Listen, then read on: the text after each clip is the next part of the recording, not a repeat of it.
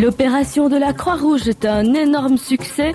Le point avec Thierry Osé, le secrétaire de la section de Liège.